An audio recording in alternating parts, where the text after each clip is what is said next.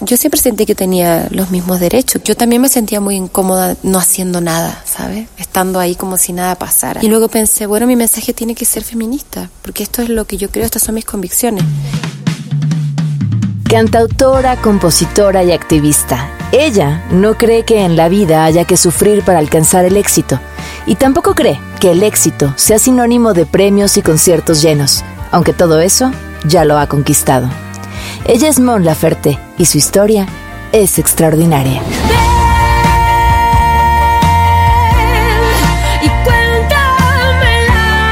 No hay manera de explicar tu, tu éxito, el impacto de lo que hiciste y la forma en la que protestaste el año pasado si no hay este sustento de una historia de vida, de una trayectoria, de una mujer que recorrió las carreteras, los bares, los lugares, cantó, insistió.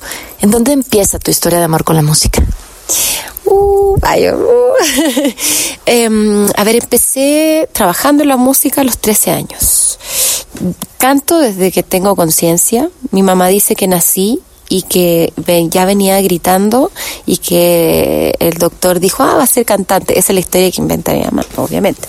Pero yo, yo mm, eh, empecé trabajando a los 13 años, cantaba en, en, una campaña política, me acuerdo, de una, era para una senadora, creo, no sé, de la, de la región de Valparaíso cantaba todos los días por los cerros de Viña de Valparaíso. Después eh, empecé a cantar en la calle, eh, la calle Valparaíso, en Viña del Mar, con una amiga, tocábamos la guitarra, eh, y de ahí no paré, eh, recorrí el país tocando en la calle, en bares, me dejaban entrar igual, me maquillaba como puerta para verme mayor, porque era muy, todo esto es antes de los 18 años. Eh, antes no te pedían tampoco tanto la identificación, entonces como que me dejaban tocar, toqué en circos, eh, no sé, creo que de mis 13 a mis 18 años tuve una etapa muy divertida, eh, de muchas aventuras peligrosas también, porque viajaba mucho sola, eh, en bus, eh, me quedé en unos sitios espantoso. eh, pero fue, sí, fue una etapa divertida. Y bueno, y luego participé en un programa de tele, estuve cinco años trabajando en televisión en Chile, después vine a México volví a tocar en bares. Eh, ¿Y hacías imitaciones de quienes hoy seguramente darían lo que fuera por poderte imitar a ti? eh, siempre he imitado voces. ¿A quiénes imitas? Eh, ahora fíjate que se me, ya no tengo tanto ese don como antes. Cuando era más niña era súper buena imitando. Pero no sé, imitaba... Mm, eh, a ver, ¿quién? Mercedes Sosa me salía muy bien. A ver. No, ya no me salen. Este, bueno, ¿quién te sigue saliendo? Debbie me salía, Ana Gabriel, eh, Yuri, eh, no sé, como que muchas cantantes me salían, pero ya no. No, ya no me sale, me da vergüenza, me da vergüenza. ¿Cómo te puede dar pena? me da pena, ya no me salen. Además estoy con una gripa, una alergia que no, no, sea, muy mala ya, pero antes era buenísima y era el alma de la fiesta, o sea, cuando cuando yo quería seguir la fiesta y veía que ya se, como que ya se estaba apagando, sacaba la guitarra y empezaba con las imitaciones. Quiero regresarme un poquito antes de esos 13 años. ¿Cómo, cómo creciste? ¿Cómo era tu hogar? Eh, crecí, tengo una hermana. Eh, toda mi, mi etapa más, mi primera etapa en la infancia, eh, me acuerdo que fue muy, muy musical, de mucho arte. Mi madre es muy artista, escribe, por ejemplo, no, no nos dejaba ver mucho televisión y cuando veíamos tele le quitaba el volumen para que nosotras con mi hermana inventáramos nuestros textos de la, de lo que sucedía. De pronto era un poco hasta tétrico porque yo crecí en dictadura y de repente estaban las noticias y aparecía Pinochet eh, y, había noticias muy duras y nosotras con mi hermana nos inventábamos nuestros propios textos. Eh, mi abuela tocaba la guitarra, cantaba, entonces me, amanecía, creo que ella tiene la culpa que yo sea tan bohemia porque me amanecía cantando con ella. Eh, no estudié mucho, la verdad. fue, de, una manera muy responsable, mi, mis maestras no me no no fueron eh, exigentes conmigo, entonces yo llegaba a la escuela y con, si yo cantaba o dibujaba o actuaba, porque era como el artista, me dejaban y, yo me la pasaba metida en el taller de guitarra, en el taller de pintura, en el taller de no sé qué, entonces toda mi, mi etapa eh, más de más pequeña, antes de los 13 años, sí fue como toda muy, muy artística, muy creativa. Eh, fue lindo. ¿Te imaginabas llegar hasta donde estás? ¿Buscabas eso en tu camino? No, no, no me lo imaginaba. Eh, o sea, a ver, siendo muy, muy, muy niña, obviamente yo veía a los, a los artistas de la tele y yo decía, ay, yo, ese va a ser mi trabajo, ¿no? O sea, como que yo voy a dedicarme a cantar en la tele. Verlo desde, desde la visión de una niña. Eh, pero después empiezas a crecer y te das cuenta como que el mundo no es tan sencillo como te imaginaba cuando uno es niña.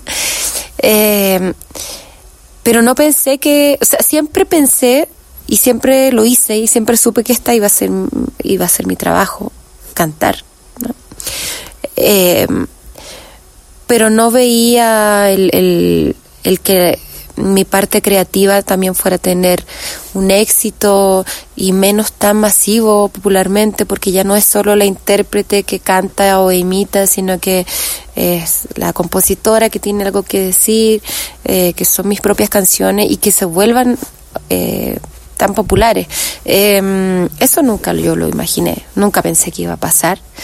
Lo agradezco mucho, pero me encantaría eh, como hacer hincapié en que yo siempre he sido una persona muy plena y muy feliz y, me he sentido muy exitosa y que no necesariamente el dar conciertos masivos o que ser famosa o popular eh, tiene que ver como con, la felicidad o el éxito. Porque ¿Qué, es, ¿Qué es la felicidad y el éxito? Porque yo desde siempre, desde que tocaba en los circos, desde que tocaba en los bares con amistades, eh, yo he sido muy, me he sentido muy feliz y muy exitosa, ¿sabes? Este, por ejemplo, el año pasado tuve uno de los conciertos que yo creo que más grande y más importante y más emocionante de mi carrera, que fue tocar en Luna Park, en Buenos Aires.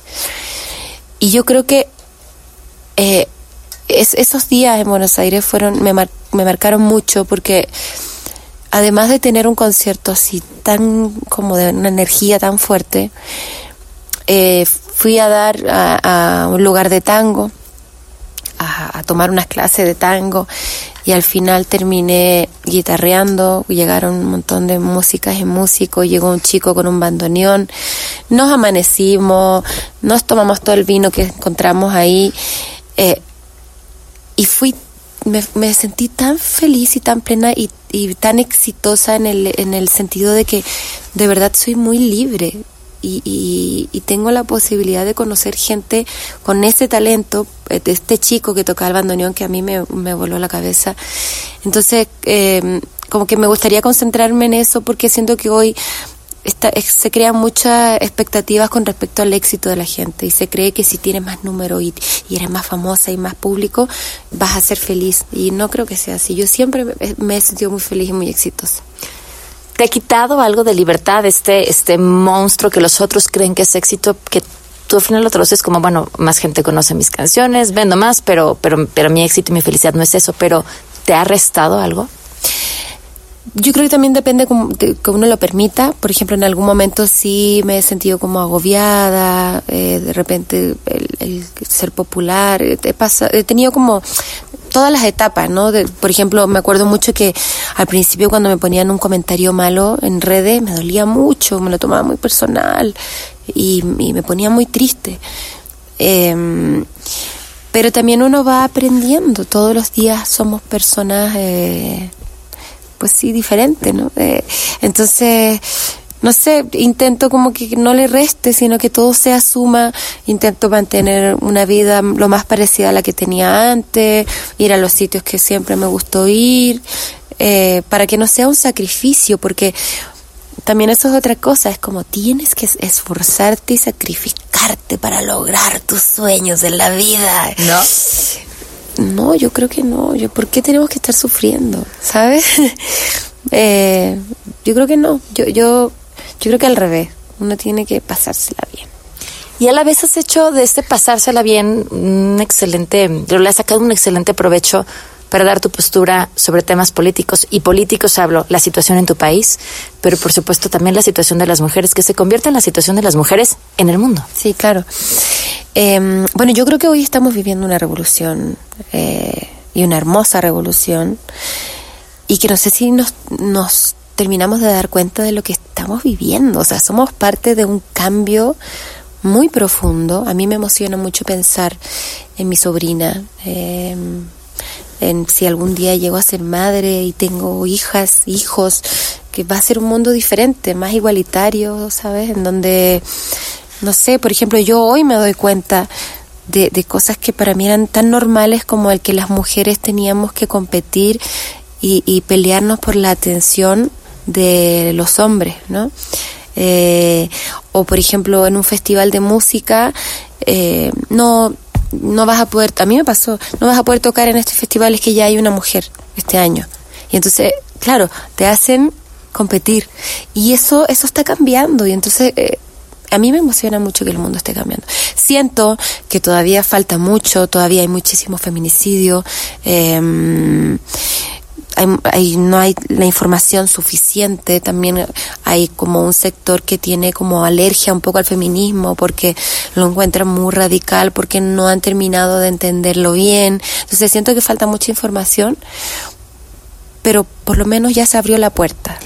¿Qué te hizo así? Porque finalmente el camino en el feminismo es un camino de descubrimiento poco a poco y me me cuesta trabajo imaginar eh, en qué momento dijiste, claro, esto me está trabando a una mujer que desde los 15 años se subía en los camiones, viajaba por el mundo, cantaba donde se le daba la gana, eh, decía que tenía mayor edad para hacer. O sea, que, que, nunca algo te detuvo.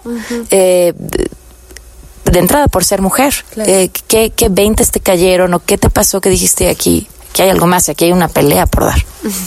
Lo que pasa es que yo creo que es, es que uno no es consciente, una no es consciente, ¿sabes? Como que una, yo no sé, supongo que la educación de, de mi casa, el ejemplo de mi madre, de mi abuela, eh, yo sentía, yo siempre sentí que tenía los mismos derechos, que debe, debería tener las mismas oportunidades.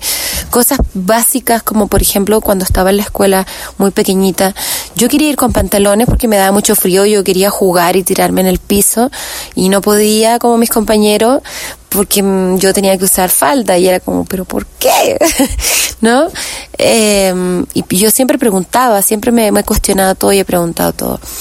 Eh, ay, perdí el, el, hilo, algo te, te iba preguntaba a cómo, cómo te habías dado cuenta o qué, qué 20 eran los que ah, te habían caído. Eh, sobre los privilegios. O sea, por ejemplo, esto que te decía de por qué tiene que esforzarse tanto, ¿no? Eh, cosas sencillas como, ok, quiero tocar en este festival. Hay un cupo para mí, porque solo hay un cupo para una mujer. Entonces, eh, en los privilegios eh, es, es, está muy desnivelado. los hombres siempre han gozado de más privilegio. Hay 20 bandas de hombres, pero, pero hay un un espacio para una mujer. Entonces la mujer tiene que sacar uñas, dientes, garra y esforzarse el triple y el doble y cantar mejor y tocar mejor y ser... Entonces, claro, eh, yo creo que de a poco, no, no es que un día desperté y dije, oh, eh, ahora soy feminista. Yo creo que de a poco uno día a día se va dando cuenta que, que existen este tipo de injusticia. Estoy hablando de cosas a lo mejor banales eh, comparado con, con los casos de violencia que realmente se viven muy fuertes eh, hoy en México, bueno, y en el mundo y Latinoamérica. Eh, pero yo creo que es, un despertar colectivo. Nos hemos ido dando cuenta todos como sociedad poco a poco de esta de los privilegios que están que están muy desiguales. Tu protesta en el Grammy me, genera ruido y te voy a decir por qué. Porque digo, es absurdo que en esta época y en cualquiera el pecho de una mujer desnuda provoque tanto escándalo. ¿no? Podríamos Ajá. con las piernas al aire, pero no o sea. Sí, sí. Pero a la vez, si no lo provocara, tampoco podría darle fuerza al mensaje que tú querías dar, porque eso, lamentablemente, eso es lo que ayudó a darle fuerza al mensaje. Entonces, sí, sí, sí. Ten, o sea, tenemos a la vez eh, en nuestro en lo que nos pega, tenemos también un, poder para poder atraer la atención hacia un mensaje tan importante. ¿Lograste lo que querías? Eh, y, cómo llegaste a decir esta es la forma en la que lo voy a hacer? Mira, de hecho, eh, es, bien triste, pero lo que tú dices es muy real y, es lo que yo pensé. Em, yo quería llevar el mensaje que en Chile se violan derechos humanos, ¿no? Entonces dije, ¿cómo, cómo llevo este mensaje eh, estando además en Las Vegas, o sea, en el centro capitalista, ¿no? Eh, ¿Cómo lo hago sin caer en una cosa burda? Pero yo, yo, también me sentía muy incómoda no haciendo nada, ¿sabes? Estando ahí como si nada pasara. Entonces yo decía, ¿qué hago? ¿Qué hago? ¿Qué hago? Y luego pensé, bueno, mi mensaje tiene que ser feminista, porque esto es lo que yo creo, estas son mis convicciones. Y, y claro, efectivamente, por como aún vivimos en una sociedad en donde la mujer todavía lamentablemente eh, es vista como un objeto sexual, estamos cosificadas todo el tiempo. Eh, el mensaje, el, en las redes sociales, los pechos de una mujer están bloqueados, ¿no? un pezón, el del hombre se puede poner y el de la mujer es no. ofensivísimo. muy ofensivo, muy violento. Las madres no pueden dar eh, eh, comida, pecho a sus bebés en la, en la vía pública porque son muy violentos, ¿no? Entonces, bueno, yo dije, esto, esto va a generar eh, una polémica que justamente es lo que yo quería que se diera visibilidad para que el mundo supiera, eh, porque en ese momento solo se hablaba eh, a nivel internacional en las noticias, era en Chile hay saqueos por parte del, del pueblo a los supermercados por una leve alza del metro y no era lo que decía la noticia internacional no era lo que yo estaba viendo con mis propios ojos no eh, entonces yo quería contarle al mundo lo, que yo estaba viendo y creo que se logró pero además sin saber se abrió otra conversación y otro debate que tiene que ver con el tema del feminismo, con el tema de cómo se ve a la mujer. Eh, de pronto era muy triste ver cómo eh, se hablaba más como del, del tamaño de mis pechos que del mensaje que tenía. Em, no sé, yo siempre voy a pensar que, que cuando se genera una conversación está bien y de que se generó una conversación, se generó y va a seguir. Y seguramente van a pasar algunos años y la gente va a seguir comentando de este acto que creo que no que a mí me sirve, a mí me está enseñando, un acto que yo misma hice sin saber qué chingado hice. eh, a mí me está enseñando también. Y creo que eh, yo finalmente que soy no soy no me siento una líder de nada sino que soy una consecuencia de una sociedad pues celebro esa voz tan poderosa, que seas tan feliz y que sigas teniendo éxito. Muchas gracias. Muchas gracias. Nos los sostenes, levantamos los pañuelos, verde como la marihuana, eso que vende la anciana. Con todo si no pa' qué, pa qué. con todo si no pa' qué, pa qué. con todo si no pa' qué, con todo si no pa' qué.